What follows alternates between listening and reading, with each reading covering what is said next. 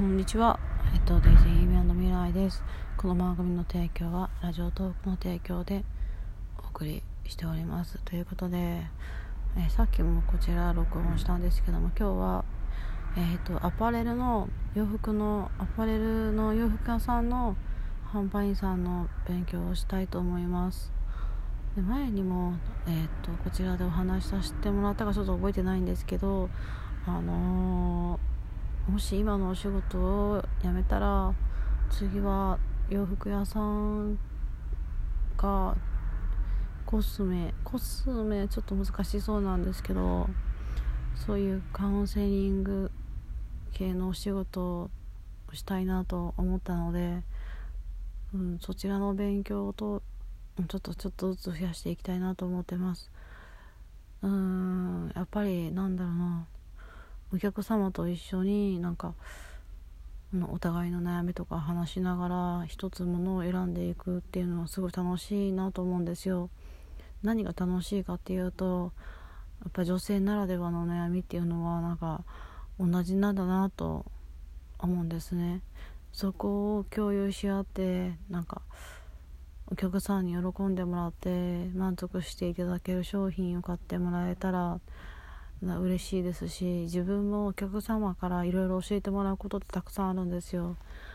あのあのメーカーのあれ良かったわよって聞いて試したことがあったんですけどすごい良かったんですよね。それがずっとその商品使ってるんですけどそういう出会いがあったりあとはですねまた来ますねって言ってくれるんですけど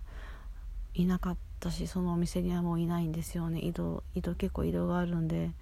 あのまた来るわねって言ってくださるんですけどもうその日しかいなかったり結構寂しいなって思うことがあるので次にやるとしたらアパレルかコスメの、まあ、薬局のお仕事でカウンセリング系のなんか仕事ないかなと思ってるんですけどあとはまあ無理だと思うんですけど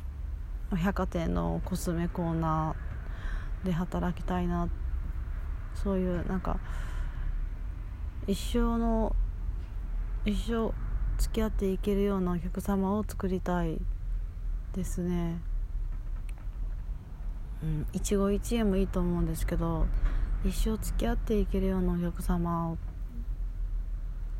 と出会いたいですね。うん何でしょうか。なんて表現したらいいんだろうな。ただ物を売るっていうわけじゃなくて自分のために物を売るのではなくて同じ時間同じ悩みを共有し合って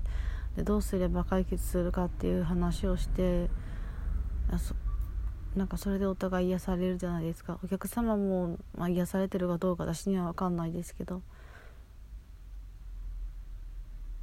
なんかそういうお付き合いっていうのをしてみたいですね。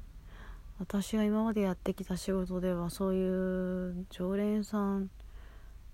のお店は確かにあったんですけどそこまで深いようなお店はなかったんで次やるとしたら